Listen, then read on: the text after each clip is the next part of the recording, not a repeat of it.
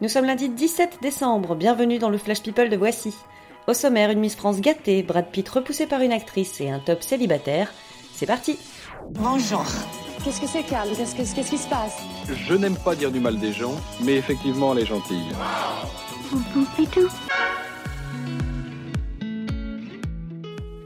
Samedi soir, Vaimalama Chavez n'a pas gagné qu'une écharpe et une couronne.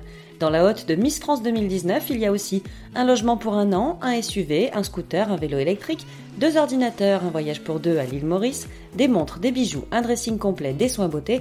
Bref, bon courage à ses proches pour trouver une idée de cadeau de Noël. Quand il est en promo, Lenny Kravitz est une fashion victime. Il soigne son look et se change plusieurs fois par jour.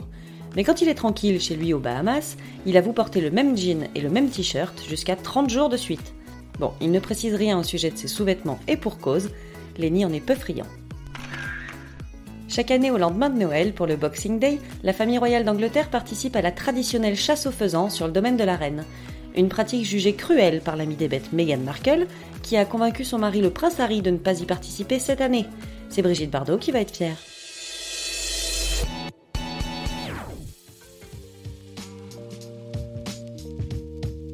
Cinq ans après leur mariage fictif dans la saison 3 de la série Revenge, les acteurs Emily Van Camp et Josh Bowman se sont à nouveau dit oui, mais cette fois dans la vraie vie.